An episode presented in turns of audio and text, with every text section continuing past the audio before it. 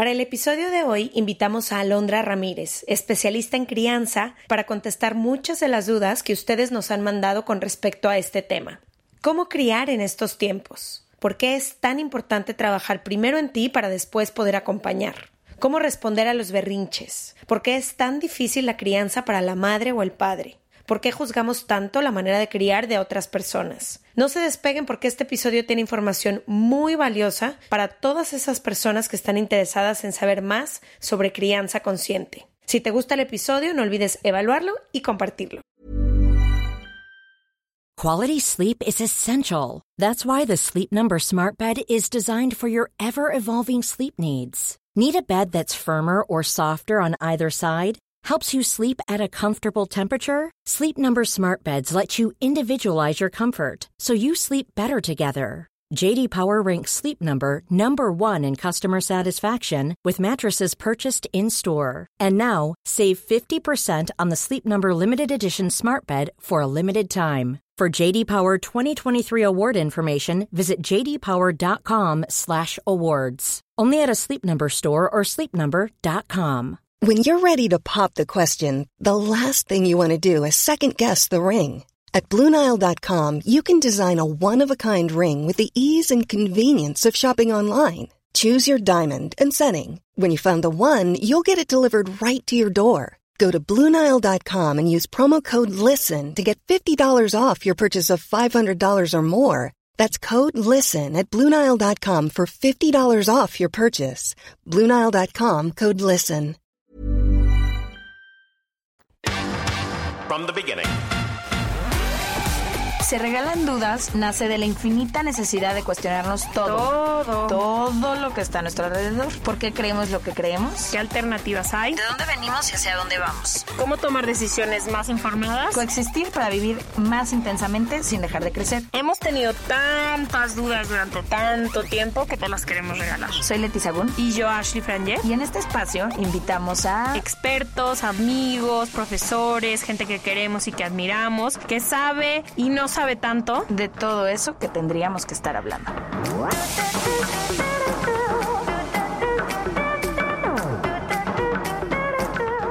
En colaboración con ACAST. Hola, les damos la bienvenida a otro martes de Se Regalan Dudas. Estamos muy contentas porque este es el tema por el que más nos escriben, del que tenemos nula experiencia Ash y yo, porque no somos madres, pero sí estamos en un momento de la vida en que la mayoría de nuestras amigas, hermanas, personas con las que crecimos están empezando, exacto, están empezando a pasar justo por esa etapa y sabemos que hay muchísimas dudas. ¿Por qué? Porque no existe un instructivo de cómo ser madre o padre. No existe una fórmula porque las generaciones anteriores se educaban de forma muy distinta y ahora tenemos mucha información que nos dice quizá varias de las prácticas que se usaban antes no funcionaron para las niñas y niños mientras crecían. Creo, nomás perdón que te interrumpa, pero creo también que hay mucha más conciencia de querer hacer las cosas diferentes. Al menos las mamás que yo tengo muy cercana muy cercanas a mí y los papás también, porque me ha tocado ver amigos míos convertirse en papá y ser papás súper presentes, que es algo que, por ejemplo, muchas mujeres de nuestra generación no tuvieron. El rol del papá era como muy de la oficina y no tanto de la casa. Y creo que a veces yo siento que no saben dónde buscar o no saben Porque hay tanta información que cae en desinformación, ¿no? Depende qué libro leas, qué podcast escuches, qué amiga o amigo te recomiende. Y también como es tan diferente lo que ellas y ellos quieren hacer a lo que como ellos y ellas fueron educados, que no saben por dónde hacerle y justo en cuanto llegó nuestra experta, dijo algo que creo que va a ser muy importante en este episodio, que es la culpa. No se sienten culpables por hacer mucho, por hacer poco, por decir, por no decir, por mover, por no mover. Entonces, no sé, creo que aunque tú y yo no somos mamás, estamos muy involucradas en la vida de muchos chiquitines que nos encantaría poder acompañar de manera mucho más consciente. Y también hemos descubierto con eh, los episodios que hemos tenido para analizar nuestros problemas hoy en día, que eh, de los cero a los siete años es que se origina nuestra manera de entender el mundo y entender la vida, ¿no? Entonces creo que es muy importante que sepamos cómo acompañar porque eso puede evitar, prevenir, ayudar con todo lo que se viene 20, 30, 40, 50 años después. Qué importante hablarlo en este momento. Y para eso nos acompaña hoy Alondra Ramírez, que es especialista en crianza. Bienvenida a Se Regalan Dudas. Hola, Alondra. Hola, muchas gracias. Estamos felices de tenerte. Yo también estoy muy, muy contenta de estar aquí con ustedes, también un poco nerviosa, es una experiencia importante para mí, estoy muy agradecida, gracias. No, gracias a ti. Creo que podemos empezar por todas las preguntas que nos enviaron, porque como dijimos, pues no tenemos la parte de la experiencia, pero sí abrimos nuestras redes sociales, nuestros grupos a muchas preguntas. Y una de las principales que yo recibí fue justamente qué hacer con toda esta información y cómo encontrar un balance, si es que existe, entre la forma de educar de antes y todo lo que se creía y toda la corriente que hay ahora de la crianza positiva, de la crianza consciente. Siento que a todas estas personas que en este momento están alrededor de niñas y niños, les ha costado trabajo entender cuál es ese punto medio entre sí poner límites, entre sí guiar, entre pero tampoco caer en las prácticas que tanto daño hicieron. Claro.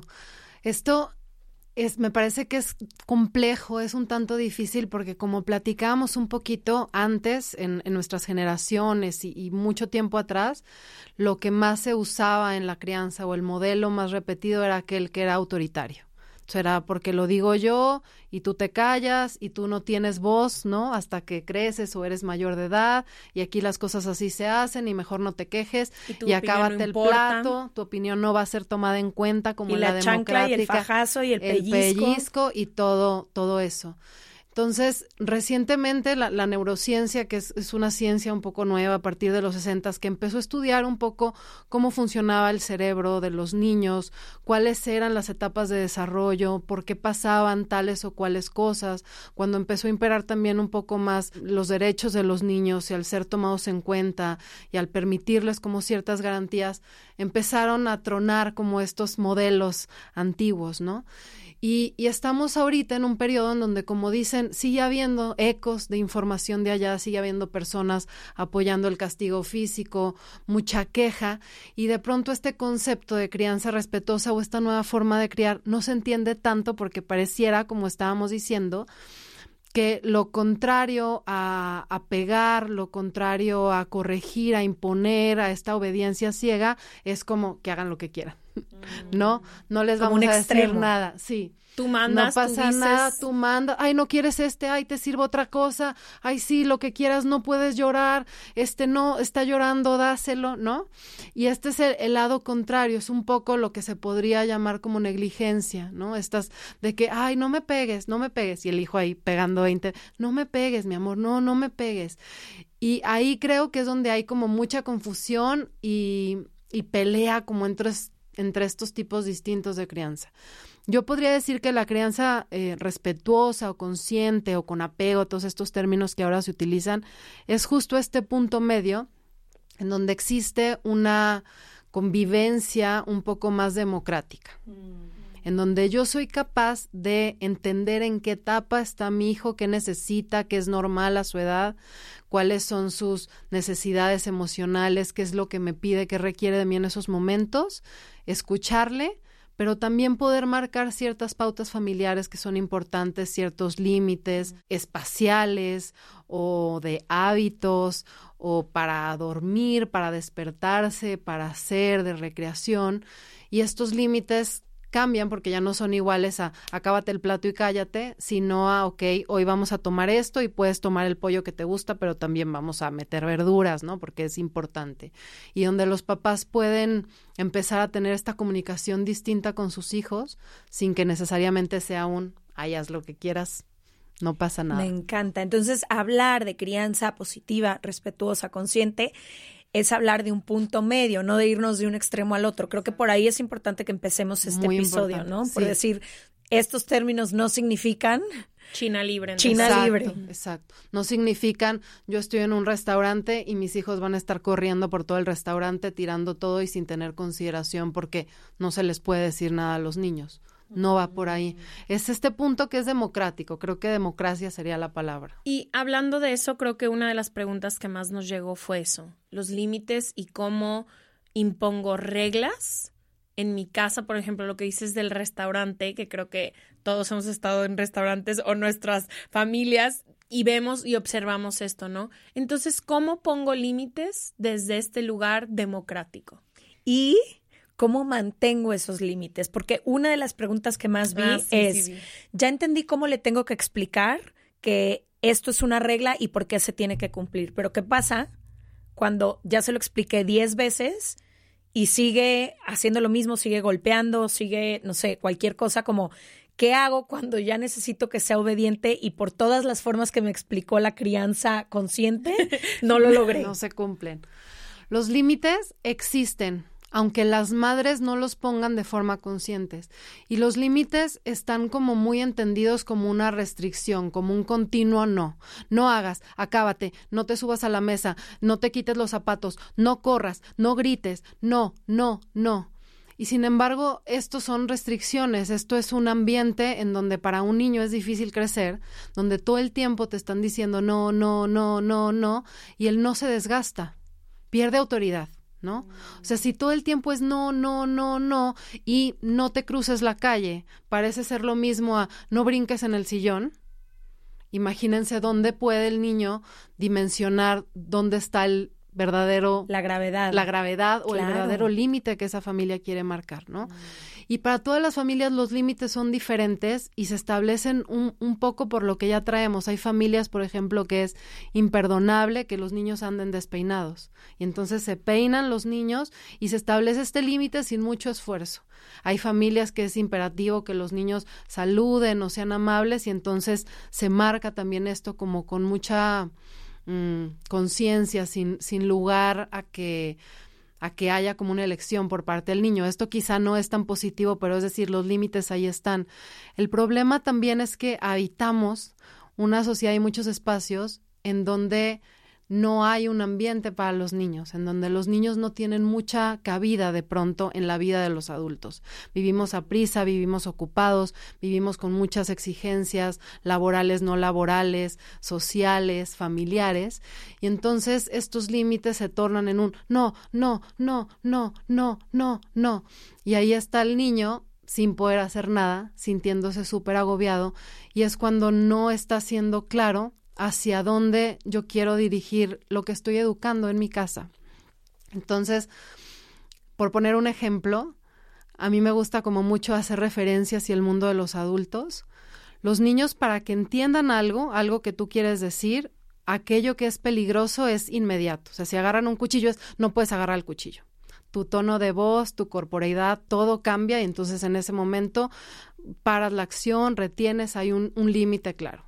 Por eso el niño nunca va a volver a querer agarrar un cuchillo, no, probablemente lo siga intentando agarrar otras varias veces o hasta que tú le des otras opciones para que él pueda entonces tomar estas otras opciones y entender eventualmente que el cuchillo no se agarra, porque los límites o estas pautas, vamos a llamarles quizá pautas, no se aprenden en una vez, ¿no? No se aprenden por una vez que las Por un digamos grito, por un- por un grito, ni se ejecutan siempre igual. O sea, alguna vez el niño va a tener más tolerancia si tú le dices, no juegues con ese cuchillo, mejor ahí te ve esta palita o agarra esta pluma. O hay familias que dicen, a mí no me importa, yo le doy un cuchillo sin filo y que aquí que me ayude a partir en la comida y no pasa nada, ¿no? Entonces ahí está el límite claro con nuestro cuerpo, con nuestro tono de voz y con la intención, ¿no?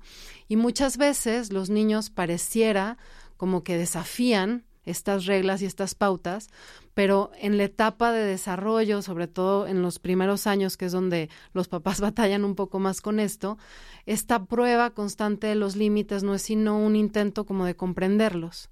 Entonces hay una indicación en donde Si no es se personal, ¿no? No. Porque a veces, o sea, yo que te digo que estamos cerca de niños, yo a veces digo, no, no creo que sea personal que esté pique y pique hasta dónde puede empujar este límite que le pusieron.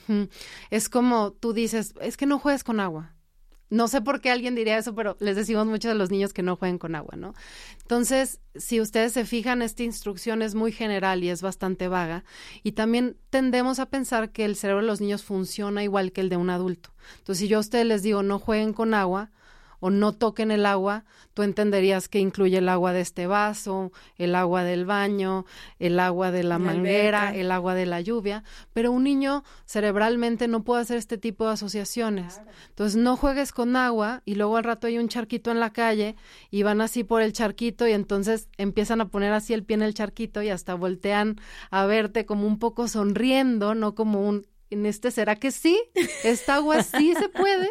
Y entonces los papás se lo toman personal como, mira, se ríe de mí, me, está, manipulando, me está desafiando, pero no es sino un, un intento de conectar con nosotros, de decir, mira, esto que estoy haciendo no, no es maloso, estoy como ¿Está agua sí o no? Porque en la escuela me ponen unos vasitos y sí me dejan jugar con el agua, ¿no? O este tampoco, definitivamente. Y para esto yo pongo mucho ejemplo también de las reglas de tráfico, de la línea amarilla, ¿no? De no estacionarse en los adultos.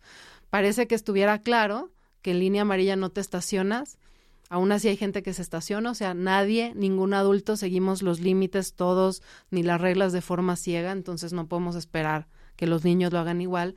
Y cuando tú te estás estacionando en una línea amarilla y ves que no estás segura porque no sabes si es escuela, ya ves que cuando es escuela hay como horarios en los que puedes y no, si es domingo, los fines de semana no aplican, eso a mí, a mí en mi adultez no me parece tan claro lo de las líneas amarillas, pues entonces te estás estacionando ahí donde medio sabes que no puedes, ves que viene un tránsito y sacas así la sonrisita de... Ya me iba, por sí. O sea, sí, aquí es que sí se puede, sí vi la línea, pero y estás en esta misma exactamente actitud en que están los niños cuando les dices no juegues con agua y empiezan a meter así el piecito al charco. Es esta misma comunicación de, mira, o sea, no estoy haciendo nada malo, no estoy entendiendo este Pero bien. Pero entonces, ¿cómo se marcaría la pauta? Porque una de las cosas que, que creo que según entiendo, en la crianza respetuosa y consciente no está bien, es lo del premio y el castigo y las amenazas. Pero entonces, ¿cómo se le hace entender a un niño o una niña de dos, tres, cuatro años que, como tú dices, todavía no puede hacer todas estas conexiones, pero que sí necesita entender que esto es permitido o esto no es permitido? ¿Cómo lo hago si no es diciéndole, pero entonces no vas a cenar lo que tú querías cenar o no vas a ir con tu amiguita con la que querías ir? O sea, ¿cómo se ponen estas pautas sin incluir el premio y el castigo? Repitiendo mil veces aquello que tú quieres establecer y teniendo mucha paciencia y sabiendo que aquello que se, que se desafía o estos límites que parece que se rompen es en, sigue siendo como aprendizaje y entonces hay que decir muchas miles y miles de veces y no esperar una obediencia ciega. Pasa, por ejemplo, si yo no quiero que esté tirando el agua y está tirando el agua en la mesa y está jugando con el agua y ya le dije 80 veces, mi amor, no tires el agua, mi amor, por favor, no tires el agua, oye, no tires el agua porque luego se cae en la mesa y tenemos que limpiar y estás usando como todas estas herramientas, ¿no? Positivas. Ahí lo que hay que hacer es detener la acción, o sea, me acerco, te dedico mi tiempo y entonces me llevo el vaso. Mi amor, el agua no la vamos a tirar. Y entonces ahí yo con una acción estoy dejando claro qué es lo que quiero marcar. Pero muchas veces para lograr esto, tenemos que estar comprometidas en ese momento, estar sin estrés, estar con tiempo, no estar que se te quema la comida, que ya vas tarde, que vienes cansada de todo el día, que falta lavar los trastes. Y para esto las madres y los padres necesitan mucho apoyo y contención. Y entonces a veces es más fácil, desde sin dejar de lavar trastes, gritar, si vuelves a tocar el agua no sé qué va a pasar, a parar lo que estoy haciendo y darme el tiempo de a mi hijo le quede claro que esto no, no le pegues a tu hermano, mi amor, no le pegues a tu hermano, no le estés pegando, pues voy, detengo la mano, lo alejo, es importante que no peguemos, a ver, te está pegando, ¿cómo te sientes? No, pues no me gusta, no, es que no vamos a pegar y yo te detengo. Y a lo mejor lo vas a volver a hacer y lo vas a volver a intentar y yo voy a volver a detener y voy a volver a encauzar.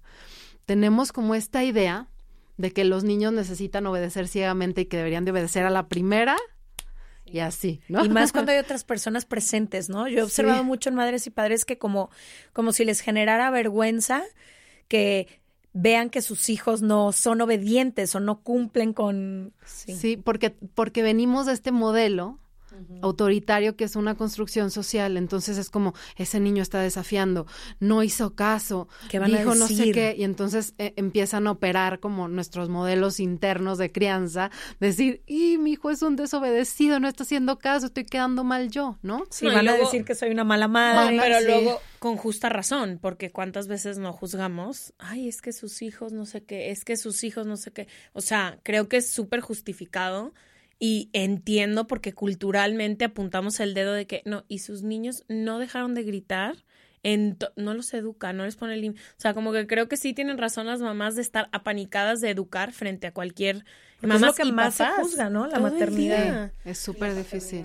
Es Yo súper tengo difícil. una de las preguntas que más llegó fue acerca de la comida. Creo que quienes crecimos en los noventas y dos miles fue un trauma colectivo eh, de, de todo eso. Y sé que muchísimas amigas nuestras están tratando de que sus hijos tengan una buena relación con la comida. Llegaron preguntas desde mis hijos todo el día piden comida y no sé hasta dónde, desde mi hijo no quiere comer y otras personas de cómo le hago para que mis hijos y la comida sea eso, sea una fuente de alimento y no tenga la connotación que a lo mejor yo crecí con. Claro.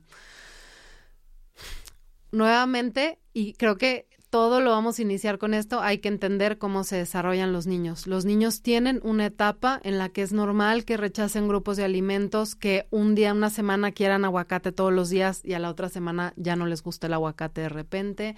Hay niños que son más sensibles a ciertas texturas, olores, sabores, y parte de empezar a tener una relación sana con la comida es no obligar a comer no dar a fuerzas en la boca, cucharadas, no ponerles el iPad para que se distraigan mientras yo les estoy metiendo comida a la boca. Hay todo un movimiento nuevo como de alimentación que se llama BLW, Baby Led Winning o Bliss, que justo propone o trata de eliminar esto de las papillas y estar dando cucharadas y presenta a los niños los alimentos para que ellos desde los seis meses los agarren y se los lleven a la boca y puedan experimentar ellos solos con su forma de comer. Muchas veces los papás en esta desesperación de que coman les ponen distractores y les empiezan a, a, meter comida a la boca y desde ahí ya hay como una cuestión que no puede avanzar hacia lo más sano, la relación más sana con la comida. O viene la amenaza, ¿no? Si no te comes el pollo, no hay no postre. Te doy galleta. Si uh -huh. no, no sé qué, no va a haber caricatura, si no... Y cuando usamos eh, amenazas de, de no sé, de dulces o de postres o de galletas con la comida, ahí también empieza a haber una distinción de lo rico mm, es, es, lo es prometido, es lo prometido, o sea, lo, lo, rico y lo que yo ahí más quiero comer es la galleta, es el postre y los vegetales guácala. Entonces, lo que hay que hacer es presentar muchos alimentos. Si a mi hijo le gusta el aguacate, pues le doy aguacate. Y la recomendación me parece que es darle un alimento que a él le guste mucho, otro más o menos y uno nuevo, algo nuevo para probar o no come mucho pollo, bueno, pues le doy aguacate que le guste mucho, verduritas, arroz y entonces pollo. Y nunca dejar como de presentar, porque así se le llama, como se los presenta, se los hace en un plato, aquellos alimentos que son importantes para la dieta y también que los papás se relajen mucho. Es un tema que agobia mucho y hay papás que dicen, es que mi hijo no come, no come nada. Y en el momento en que de pronto hacemos como un menú del día, pues come muchísimo pero no come la sopa que dijo la abuela que era buena, ¿no? O no come muchísima carne, o no, no le gusta el jugo, pero sí come mucho y come mucho de otras cosas que igual se podrían considerar saludables. ¿no? Me llamó mucho la atención en el primer episodio que tuvimos que tocamos este tema, que fue hace ya como dos años. Nunca se me olvida, ya sé lo que vas a decir. Justamente nuestra especialista Ciciali nos explicaba que la sabiduría de los niños y las niñas es enorme porque a esa edad todavía no tienen todas estas ideas de restricciones y de cosas que nosotros. Entonces, aunque tengamos esta sensación de que no van a tener los alimentos que necesitan, todo lo contrario, a esa edad van a obtener los alimentos que necesitan, claro, sí existe la opción, y no tenemos que estar con, es que se quedó con hambre, es que no sé qué, porque si sí, el niño o la niña lo va a pedir. Lo va a compensar. Lo va, o sea, como diciendo de que dejen, son nuestras proyecciones hacia los niños de, es que no ha comido a la hora de la comida o es que no ha hecho tal cosa y es como, no, confiemos un poco también en la sabiduría de su cuerpo. En los hábitos familiares, porque entonces tú quieres que tu hijo coma sano, pues entonces se sientan a desayunar, a comer, a cenar, todos a la mesa, sin distractores, sin celulares, y entonces la comida se convierte en un hábito, en una pauta familiar porque se está planteando de esta forma. Y entonces en la casa yo preparo alimentos saludables que ofrezco, que también yo como, ¿no? Porque somos un ejemplo, los hijos empiezan mucho de la alimentación también es por imitación. Y entonces, si también en la tarde me está pidiendo cositas y yo todo lo que tengo son papas y comida chatarra y dulces, pues eso va a comer. Pero si yo quito eso de la casa y pongo amarantos, panecitos con miel, cosas que son saludables para comer entre comidas, eso es lo que va a comer. Entonces, mucho de todos estos hábitos alimenticios tienen que ver con los hábitos alimenticios de los papás. Ajá. Y con cómo hacemos la comida. Hay papás que me dicen no comen y pregunto, bueno, ¿y se sientan a comer? Pues no, le damos a él. O sea, mientras yo preparo, ahí le pongo, entonces esperamos como que lo sentamos en la sillita hay un desorden en la casa porque mamá está preparando, papá todavía no llega y el niño está ahí como solo con su plato y la comida es un momento sociable en donde además se marcan pautas de convivencia social en otros espacios de comida, en restaurantes, en otras casas pero es a través de los papás y del ejemplo. Hay un tema, una de nuestras amigas estudió justo pedagogía y hizo una maestría también de esos temas y ha sido maestra. Y justamente lo que ella me decía que, ha observado, estudiado y detectado es que lo que más seguridad le da a un niño o a una niña es la rutina. Y me llamó mucho la atención porque es algo que yo nunca había escuchado. Pero me gustaría saber si nos puedes hablar un poquito más de esto. Sí, totalmente. Y la rutina entendiéndose como una consecución de acciones. De acciones, no en horarios rígidos militares. O sea, rutina no es todos los días a las nueve tenemos que estar desayunando y a las siete no sé qué. Una rutina es que el día transcurra similar todos los días, de modo que es esperable para el niño, porque esto a, los niños les da una sensación de control, de seguridad, de que pueden saber, pueden prevenir lo que va a pasar. Yo sé que nos levantamos y luego juego un poquito con mi mamá o me preparo para ir a la escuela y luego llegamos, nos sentamos todos a comer, en la tarde dibujamos, luego salimos al parque, etcétera, etcétera.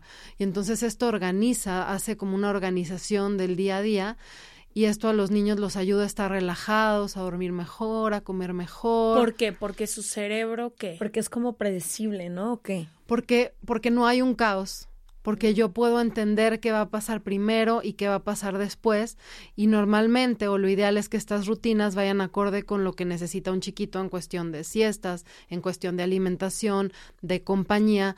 Cuando de repente un día nos levantamos y salimos corriendo y está mi mamá en la mañana o luego ya salimos y volvemos y un día me acuestan a las 7 de la noche porque están muy cansados mis papás, pero otro día nos dan las 10 de la noche viendo tele porque lo que sea, entonces no hay una predictibilidad y no puedo yo organizarme o entender cómo está funcionando el mundo. Pues todo el tiempo estoy en caos. Todo el tiempo estoy como ansioso de, de qué viene después, qué va a pasar, si nos vamos a dormir ahora no, ahora sí me van a gritar porque mis papás están como más estresados, ahora no. Y, y, esta parte de organización y de ir entendiendo cómo va el mundo sucede como en los primeros años. Porque es decir, nosotros las rutinas son obvias, si un día te sales de la rutina, pues entiendes perfectamente por qué sucedió. Pero un niño que apenas comienza a entender cómo funciona el mundo, no puede pensar de esta forma. Los niños piensan como niños, no como adultos. Y esta organización les da como un sentido de seguridad, de pertenencia. Quisiera que habláramos un poco de las personas que participamos en la crianza de otros niños, pero no somos ni mamá ni papá. Estoy hablando abuelos, suegros, madrinas, hermanas y demás. Y hablando y partiendo desde que hay muchísima culpabilidad en toda la maternidad y la paternidad, ¿cómo acompañamos? ¿Qué límites respetamos? O sea, y también sé que es muy difícil para muchas mamás y papás marcar el límite, por ejemplo, a la suegra. Una vez contaba una amiga mía de que Güey, en mi casa somos, yo soy súper estricta con las horas de la tele, por ejemplo, de que vemos media hora antes de dormir, pero van a casa de mi suegra y ven cinco horas de tele y cuando le digo se ríe, no me hace caso y demás. Entonces, me gustaría de ambos lados, primero, cómo la mamá y el papá puede comunicar estos límites de su crianza que están teniendo y cómo nosotros acompañamos esos límites o ayudamos. Since 2013, Bombas has donated over 100 million socks, underwear, and t-shirts to those facing homelessness. If we counted those on air, this ad would last over 1,157 days. But if we counted the time it takes to make a donation possible, it would take just a few clicks. Because every time you make a purchase, Bombas donates an item to someone who needs it. Go to bombas.com slash ACAST and use code ACAST for 20% off your first purchase. That's bombas.com slash ACAST, code ACAST. Many of us have those stubborn pounds that seem impossible to lose, no matter how good we eat or how hard we work out. My solution is PlushCare. PlushCare is a leading telehealth provider with doctors who are there for you day and night to partner with you in your weight loss journey. They can prescribe FDA-approved weight loss medications like Wagovi and Zepbound for those who qualify. Plus, they accept most insurance plans. To get started, visit plushcare.com slash weight loss. That's plushcare.com slash weight loss. Este mes, Leti y yo nos tomamos unas merecidas vacaciones. En lo personal, necesitaba un tiempo de desconexión para estar solo conmigo y con las personas que quiero. Uno de los planes que hicimos fue ir a uno de mis lugares favoritos, el mar. Por eso decidí comprarme un traje de baño lindo, protector solar y algunas otras cosas que quería llevarme a la playa. Después de comprar lo que necesitaba, usé una app que se convirtió en mi más grande aliada, porque me regresó dinero en efectivo y me recompensó por muchos de los gastos que hice. La app se llama Hypora y es muy sencilla, rápida y segura de usar.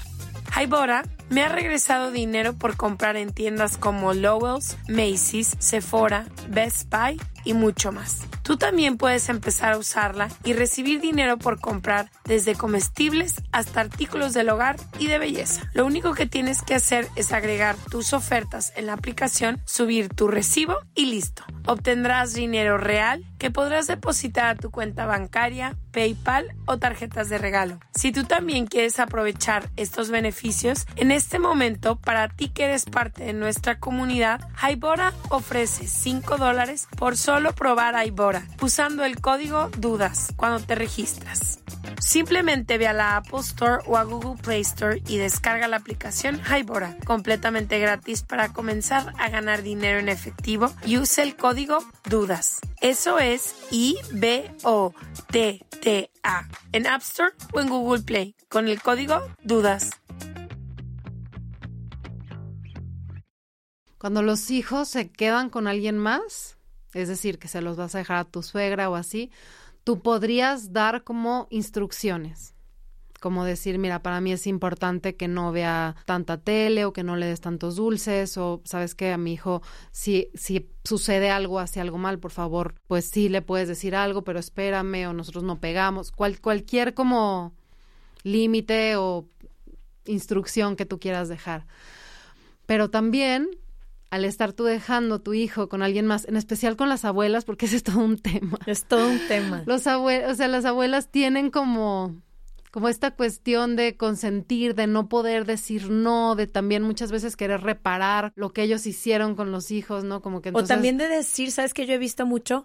Si a mí me funcionó esto, lo voy a repetir con Lo los nietos o las nietas. No importa lo que la, la mamá ahora quiera hacer, a mí me funcionó tal cosa.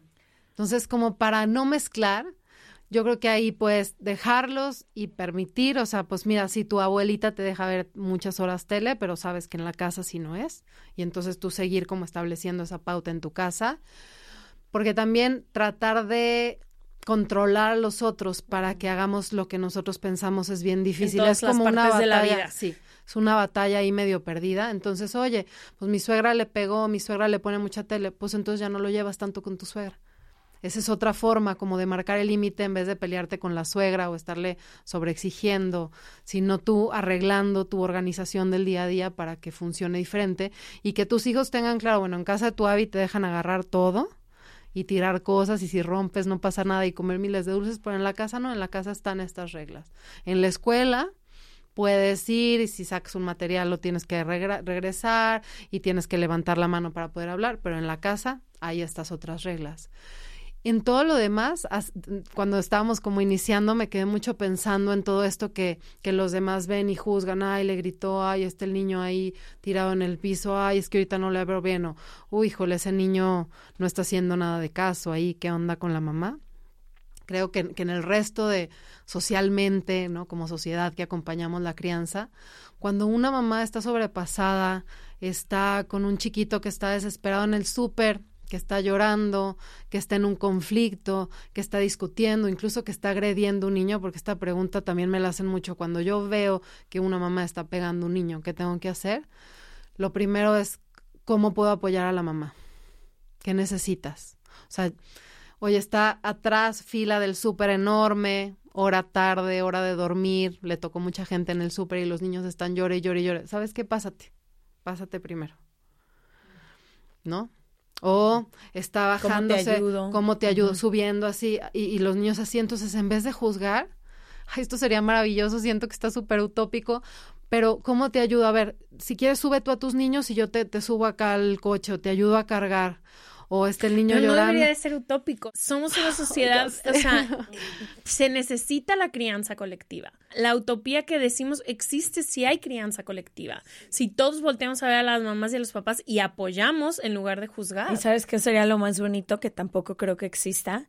Como el mismo respeto y no juicio y libertad que te gustaría tener tú para criar a tus hijos, deberíamos de ser capaz de brindárselo a otras personas. Es decir, si a mí no me gusta que me estén diciendo eh, que esto lo estoy haciendo bien o mal, que si puse muchos límites, que si puse pocos, que si amamanté por cuántos meses o no amamanté, que lo que sea, pues tampoco debería de yo hacerlo en comentario hacia otras personas, ¿no? O sea, como que colectivamente deberíamos también de cuidarnos en la forma que nos guste lo, lo individual. Nadie, nadie que está criando como sea que lo esté haciendo, lo está haciendo con afán de dañar a los hijos. O sea, ni nuestros papás si nos pegaron, si no nos pegaron, o sea, nadie maltrata o daña de forma consciente. Todos somos papás luchando, tratando de sacar la mejor versión de nosotros mismos, reentendiendo el mundo, porque también la maternidad y la paternidad tiene como esta sorpresa en la que el mundo te da un giro de 180 grados y te hace replantearte muchas cosas que tú creías, que tú pensabas, de cómo era la vida, de cómo eras tú, de cómo ibas a enfrentar, de lo que querías hacer. Y entonces los papás y las mamás estamos como en este camino de descubrirnos y de tratar de hacerlo lo mejor posible, en especial ahora que hay mucho más información al respecto. Entonces, de entrada ahí cuando alguien está sufriendo hay que acompañar, hay que apoyar, si está habiendo dificultad, si yo quiero llevar una crianza diferente, si yo ya no quiero pegar, si yo ya no quiero gritar, si yo quiero poder establecer límites pero que sean democráticos, que sean adecuados para la edad, que eso no lo dije en el momento en que hablamos de los límites, pero también todos los límites tienen que ser adecuados para la edad de los de los chiquitos necesito trabajar conmigo, necesito trabajar con mi historia, con mi pasado, con mis creencias, con la realidad que yo me construí para poder realmente lograr cambios. Que esa es una de las principales cosas que apunté aquí. y esto, de verdad, en las, la cantidad de personas que hemos tenido en este podcast, los libros que he leído al respecto, donde el cualquier espacio, lo que más repiten una y otra vez es a, los hijos y a las hijas no los sacamos en una lotería. No es de, ay, te salió obediente o te salió un niño tal o te salió. No, no, no salieron de, salieron de ti y de la persona con la que estás criando o el colectivo con el que estás criando a estas criaturas, ¿no? Y como que creo que eso es mucho, sobre todo a mí me llama mucho la atención que incluso psicólogas, psicólogos, expertos, todo dicen, hasta los tres años el niño o la niña ni siquiera son un ser independiente a la mamá. Todo es una simple como reflejo reacción. Entonces, si queremos que algo cambie, quienes tendríamos que estarnos tratando somos nosotras y nosotros, ¿no? Lo importante que es, tus hijos no van a, hijos, hijas, no van a aprender por lo que les dices, van a aprender por quién eres tú. Quieres un cambio, quieres que sean hijos libres, niñas valientes, e hijos que se atrevan a soñar todo. ¿Estás haciendo eso tú? Sí. ¿Estás siendo esa persona tú? Y siempre queremos en todo el comportamiento de los niños, o sea, es que es que mi hijo está muy llorón, es que mi hijo no sé qué, es que mi hijo no duerme bien, es que mi hijo no come. Entonces, ahí lo primero que tenemos que voltear a ver es a nosotros mismos. Ok, ¿qué está pasando? Tiene muchos días que se regula de todo, que llora muchísimo, que se tira al piso, que está pegando, que está mordiendo. ¿Qué está pasando? ¿Qué está pasando conmigo? He estado más desesperada, he estado más ausente, he estado teniendo más conflictos con mi pareja, estoy teniendo más presión en el trabajo, está habiendo más desorden en las rutinas, no hay un orden, no hay una predictibilidad, no hay horarios claros de, de ir a dormir o de rutinas de sueño, de rutinas de comida. ¿Está pasando algo en la escuela? ¿Cómo le están tratando sus maestros? Cómo le están tratando sus compañeros. Sí, o sea, quitarle la responsabilidad al niño. No, es, es directamente como una con respuesta nosotros, a los estímulos externos, ¿cierto? Hay una frase que dice, detrás de todo mal comportamiento hay una necesidad no vista. Entonces, cuando nuestros niños lloran mucho y están muy apegados, porque también es, que está muy apegado a ti, es que está muy apegado a ti, muy embrasilado esa frase que tanto usamos, primeramente es normal, pero, pero entonces cuando eso está sucediendo también, ¿qué está pasando? ¿Estoy yo, no estoy logrando conectar? ¿Qué partes no estoy viendo? ¿Qué partes me duelen? Porque también con todo esto que platicamos de la historia, cuando, cuando entramos a la maternidad, a la paternidad, hay una parte de nuestra infancia que aflora y que duele. Es difícil dar lo que a ti no te dieron. Sí, o a lo mejor, como decías, si estás siendo un papá muy presente porque eso quieres, y entonces recuerdas quizá cuando tu papá y quizá nunca estuvo ahí, ¿no? O sea, como que hay muchas cosas. O duele o no puedes. O sea, yo, yo tengo muchas mamás que me dicen, es que me sé todo, o sea, ya me leí, sé cómo acompañar un berrinche y que agáchate y que valídalo y que míralo a los ojos y que, pero en el momento de estar ahí no puedo. Le pellizco, le grito. ¿Qué está pasando aquí adentro? Cómo te acompañaban a ti, qué te está doliendo. Y es que yo sí quiero estar con mis hijos, pero me siento y no, o sea, no puedo dejar el celular, no sé cómo jugar con ellos. ¿Qué pasa?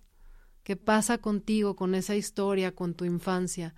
Y yo por eso me encanta que empezaron diciendo que no hay un manual para la, para la paternidad, la maternidad, realmente así es. Y saben que creo que la tarea de todo padre es prepararse, todo padre y toda madre es prepararse es tener herramientas, es quizá ir a psicoterapia, es leer, es informarse, es esta idea de que todos nacemos sabiendo ser padres o madres o pues tienes un hijo y ya sabes cómo es súper equivocada.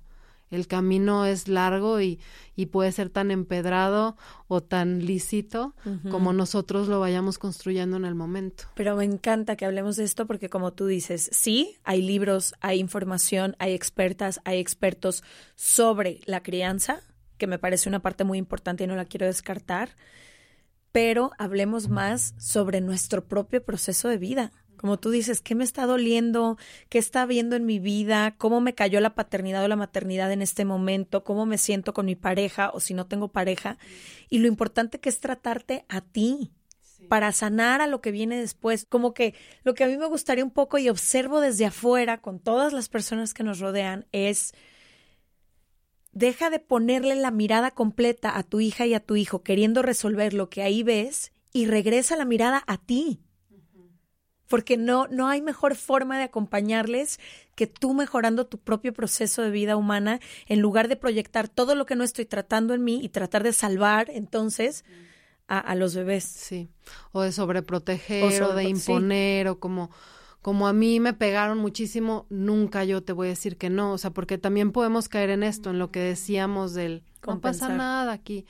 Entonces es súper importante echar la mirada adentro y transitar en eso que duele. Ahorita hablaste de cómo acompañar un berrinche. Me encantaría hablar de eso porque muchísimas preguntas fueron hasta dónde dejo que llore, hasta no dejo que llore, cuándo lo acompaño, cuándo le digo basta, cuándo ya digo hasta, o sea, como que creo que muchas mamás y papás viven berrinches todos los días y creo que me encantaría que repasaras cómo se acompaña en un berrinche y cuáles son las reglas o los límites que se deben de poner. Sí.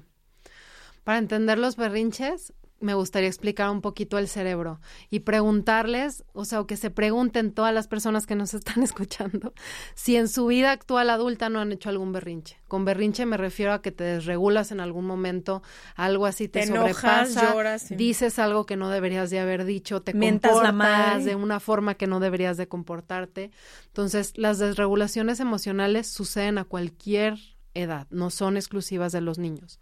Cuando el cerebro se comienza a desarrollar en, en, la infancia, hay una parte del cerebro se le llama el cerebro reptiliano, que se encarga de las funciones automáticas del cuerpo, por explicarlo de alguna manera, y después está el sistema límbico, que es el que se encarga de toda la parte emocional si, lo tuviéramos en una mano, ¿no? Sería como, como esta es la parte cerebro reptiliano, dinosaurio que le llaman, el sistema límbico, este dedo, y la corteza prefrontal o el neuro, neocórtex, que es el que se encarga de todo lo racional y de hacer estas conexiones entre lo emocional con lo racional, el cerebro pensante, el que nos permite decir, oye, le estás gritando mucho, bájale, ahorita mejor abstente de ese comentario porque va a haber más problema, etcétera, etcétera.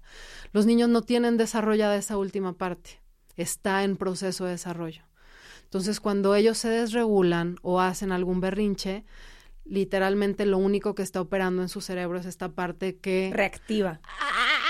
Que se está volviendo loca. Sí, ellos no entienden, estás en el súper, tu mamá está cansada, no digas ese, no vuelvas a gritar. No puedes comer 80 galletas, o sea, en ese momento no, no, tengo sueño, tengo hambre, yo quiero esto y no me lo dan porque no, todos nos frustramos cuando queremos algo y no nos lo dan. O sea, es que decimos, ay, pues es que son galletas. Bueno, pero si tú me dices, dame agua y te digo, no, no te voy a dar, es un poco lo mismo. Aunque los niños pidan cosas que para nosotros son irracionales, que se pongan así, si lo ponemos en una escala adulta, empieza a ser un poco equitativo. Yo de repente ahorita te quito tu celular, te agarro la hoja igual vas a decir qué onda y no vas a poder entender por qué yo hice eso y los niños no entienden por qué les quitamos, por qué no pueden comer 80 galletas, no alcanzan en esto que platicábamos de que su cerebro no hace estas conexiones, no alcanzan a dimensionar por qué un cuchillo es peligroso o por qué no puedo jugar con las llaves del coche que están sucias, ¿no?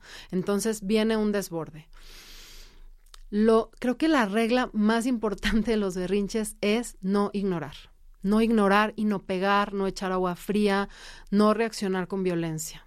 Eso no ayuda porque eso desregula más al cerebro y hace o que se pare de seco por una cuestión de miedo y que eso desde ningún punto de vista es positivo porque no estoy enseñando a ese cerebro, a ese neocórtex a que piense, a que entre, a que se integre. Estoy enseñando a ese cerebro que tenga miedo. A ese niño que si alguien es más fuerte que yo, es más imponente que yo, me cierro no expreso, me da miedo. Entonces, hay muchos tipos de berrinches de que lloran, que gritan, que se pegan, que, se tiran al piso, que avientan cosas. Entonces, no ignorar, no pegar, no hacer nada agresivo. Limitar, o sea, detener si está pegando a alguien, si está tirando cosas en la casa, si se está haciendo daño él mismo. Ahí lo puedo restringir, lo puedo detener, lo puedo acompañar.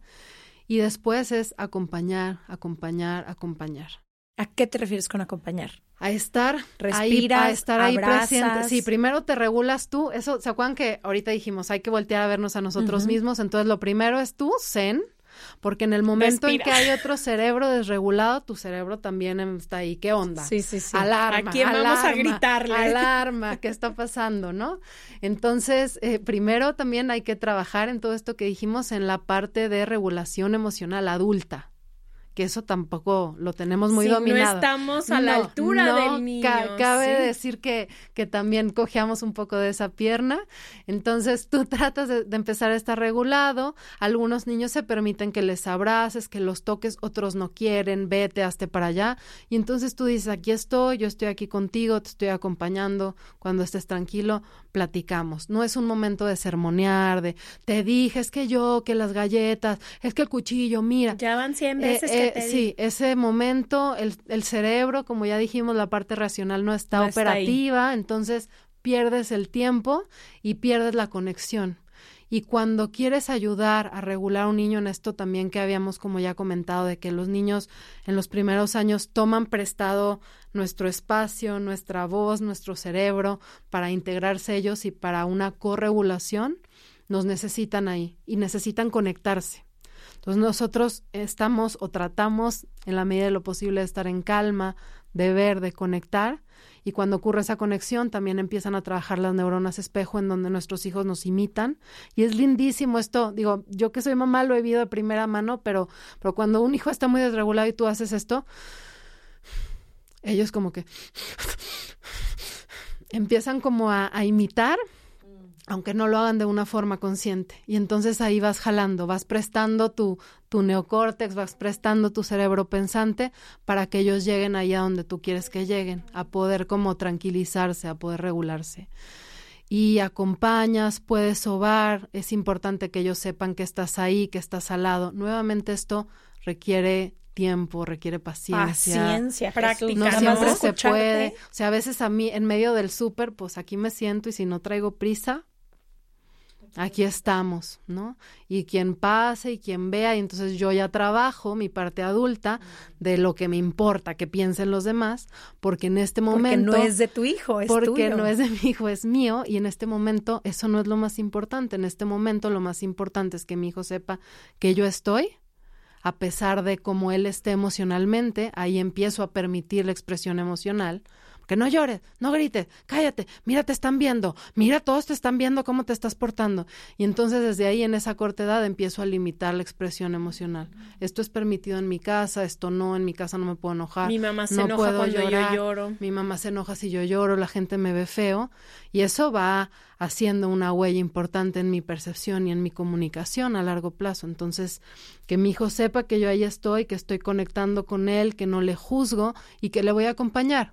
Y no voy a ceder quizá, quizá no le voy a comprar las galletas, ni le voy a decir, bueno, ya ten las galletas para que se calme, porque muchas veces también hacemos eso. Aquí no, aquí me voy a quedar en el no te voy a dar las galletas y te voy a acompañar.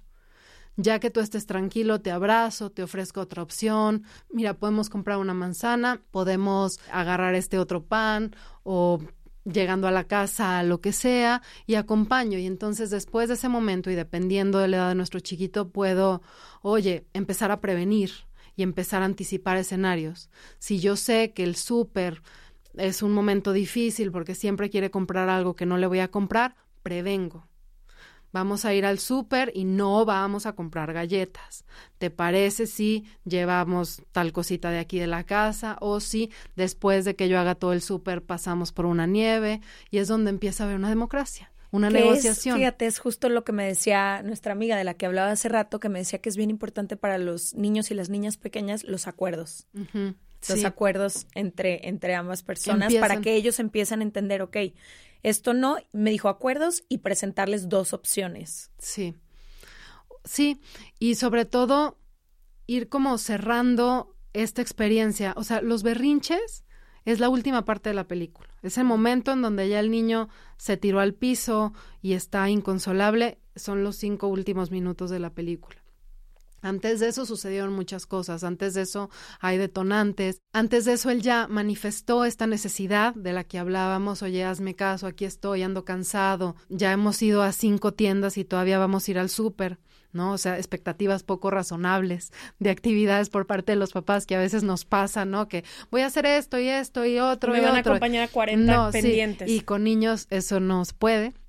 Entonces ya hubo ahí como cosas que nos estuvieron diciendo qué y entonces viene el berrinche y no es porque el hijo sea berrinchudo, no es porque es mal portado, es porque hubo una serie de acontecimientos previos que no pudimos observar, que no Wow. supimos leer. Entonces, si yo ya sé que siempre se enoja que le quito el cuchillo, o que en el súper así, o si yo detecto que cuando me acompaña a ser pe- pendientes es súper cansado, ok, entonces voy haciendo acuerdos. Oye, tengo que ir al banco y en el banco hay que estar callados y no podemos estar brincando. Y después del banco vamos a ir al juego este que te quería subir, después me acompañas a una tienda y luego pasamos por una nieve para ir a la casa, ¿no? O lo que sea. Entonces vamos nuevamente una cosa equitativa. Democratizando. O sea, yo hacemos algo que yo quiero, pero también sé leer tu necesidad. No eres un monito que me va a acompañar ahí detrás sin chistar llavero, a todo sí. lo que tengo que hacer y si además sin decir y sin hablar y obedecer ciegamente. Si no voy encontrando este equilibrio. Hermoso. Ay, tengo tantas dudas más que nos mandaron que creo que vamos a tener que hacer un segundo episodio porque aquí las apunté todas. Em, pero mi última cosa que me gustaría un poco eh, hablar es cómo de alguna manera hemos llenado de actividades a estos niños o niñas y yo lo veo mucho en que todo el día hay playdates y hay fiestitas y hay clases de natación y de karate y de no sé qué cosas y que a veces tengo la sensación de que no hay mucho tiempo para ser niñas o niños o sobre todo eh, cuando yo tengo ciertos recuerdos de mi infancia, para mí uno de los elementos más importantes siempre, y creo que fue como hasta que tenía, no sé si 10, 12 años, fue la imaginación. yo cuando no estaba con mis hermanos o con mis papás, me acuerdo que pasaba mucho tiempo sola por gusto y me creaba mundos enteros y universos y los peluches y iba y venía. Y yo observo un poco, no sé si es por los aparatos tecnológicos o qué pasa ahora, pero siento que no hay muchos espacios en los que los niños y las niñas puedan crear, imaginar y como jugar, que es al final lo que les toca hacer, ¿no? Sí. Cambia esto, creo que comienza a ser por algunas creencias equivocadas y también porque la mujer empieza a tener otro rol, empezamos a ser más activas, a hacer más cosas y entonces esto deja poco espacio para estar con nuestros hijos. Entonces si de repente yo me tengo que conectar a juntas en la tarde, pues a lo mejor es más fácil, los llevo a la natación y de ahí me conecto y voy a tal lado y alcanzo a hacer otra cosa eso por una parte, y también por otra porque existe esto desde que, no, los seis meses, estimulación temprana, y luego hay que llevarlos para que aprendan y para que desarrollen, y clases de computación y matemáticas y robótica. Y seis idiomas. sí, y entonces sí, se reduce este tiempo de jugar, este tiempo de que se aburran. En el aburrimiento hay un gran tesoro mm. porque es donde surge mucho de la creatividad. De hecho, son como dos conceptos así un poco pegados. Y, y todo esto se va perdiendo por esta creencia de que de que todas estas cosas extra los van a hacer ser mejores en algo, cuando en realidad la mejor experiencia de la infancia es conectar con quien quiero es jugar con mi mamá, es estar con ella. Los niños, me encanta poner a mí el ejemplo del súper, porque es un gran ejemplo, pero los niños aprenden más de ir al súper y que estés, ¿qué, qué color? A ver esta verdura y contigo como en esta relación, ¿no? Que a lo mejor meterlos una clase de, de inglés, ¿no? Ajá, o de colores, ¿no? Porque, eh, porque el aprendizaje también con mis principales figuras de apego en estos primeros años de la infancia tiene mucho más fruto que aquel que no, porque cuando yo estoy en un entorno seguro con quien me siento conectado, mi cerebro también trabaja distinto, conecta mejor, entiende mejor, hace más asociaciones. Y entonces tenemos que los padres de ahora, con tantas cosas que hay, perder el miedo a decir, a ver, vamos, nos sentamos aquí todos en el cuarto y a ver qué pasa. Los niños siempre están proponiendo. Siempre. Es raro que un niño diga, ay, no, no sé qué hacer, no hay que hacer nada. Diario hay 200 propuestas sobre la mesa. se les ocurren, pero qué bonito eso del aburrimiento. Nunca lo había pensado y dejemos de llenarlos de actividades que se aburran para que creen, que se aburran para que ha, que pasa que tipo muchísimo en las vacaciones. Yo me fui con mi con mi ahijado a Houston una vacación y tienen como un jardincito y en la vacación pues no hay actividad y literalmente. Y aparte fue, la pandemia. Pandemia no puede salir Fue el rompecabezas, luego el armado de no sé qué, y luego ¿por qué no vamos y nos escondemos aquí? Y luego ¿por qué no hacemos? Hubo nueve mil propuestas, ¿sabes? que creo que pasa mucho en las vacaciones, pero en la vida cotidiana no existe ese espacio, porque es ahora vas, ahora aquí, ahora aquí, ahora, o sea, en total como exigencia completa.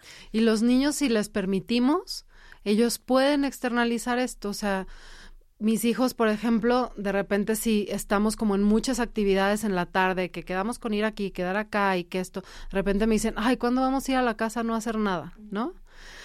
Y, y, creo que parte de esto, porque todo tiene un poco el origen en el mismo lugar, es en esto de los límites y la obediencia ciega, porque cuando educamos a que, dice mi mamá, sí, dijo ella, sí, y tengo que decir que sí a todo y no chistar, ¿no? Y obedecer, entonces yo pierdo la capacidad también de tener una voz y de decir, esto yo quiero, esto no me gusta. Si se fijan, está relacionado con la comida, con absolutamente todo.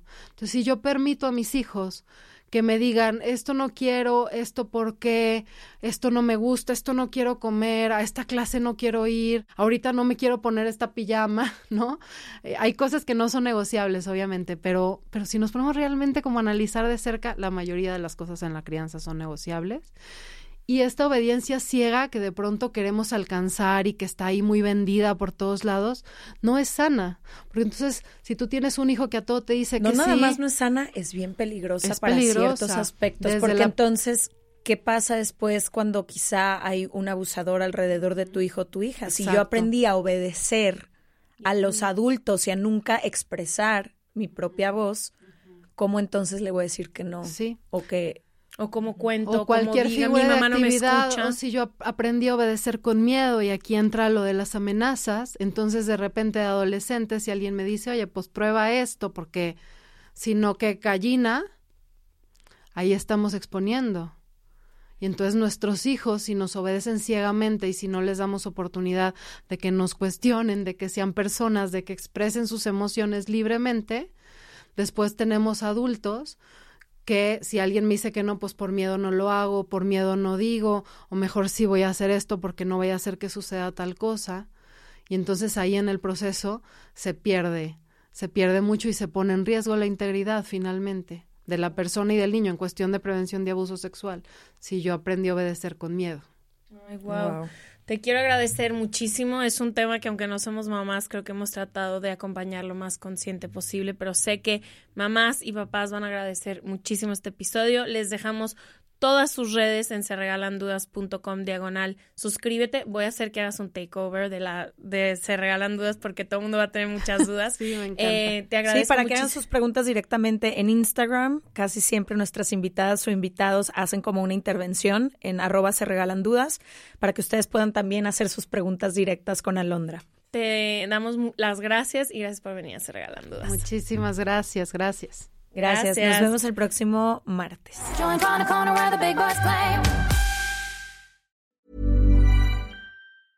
Mom deserves the best, and there's no better place to shop for Mother's Day than Whole Foods Market. They're your destination for unbeatable savings, from premium gifts to show-stopping flowers and irresistible desserts. Start by saving 33% with Prime on all body care and candles. Then get a 15-stem bunch of tulips for just $9.99 each with Prime. Round out Mom's menu with festive rosé, irresistible berry chantilly cake, and more special treats. Come celebrate Mother's Day at Whole Foods Market.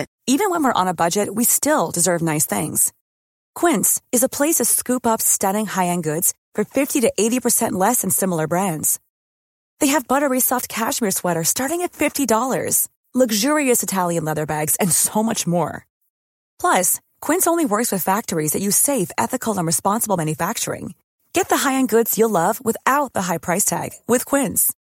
Go to quince.com slash style for free shipping and 365-day returns.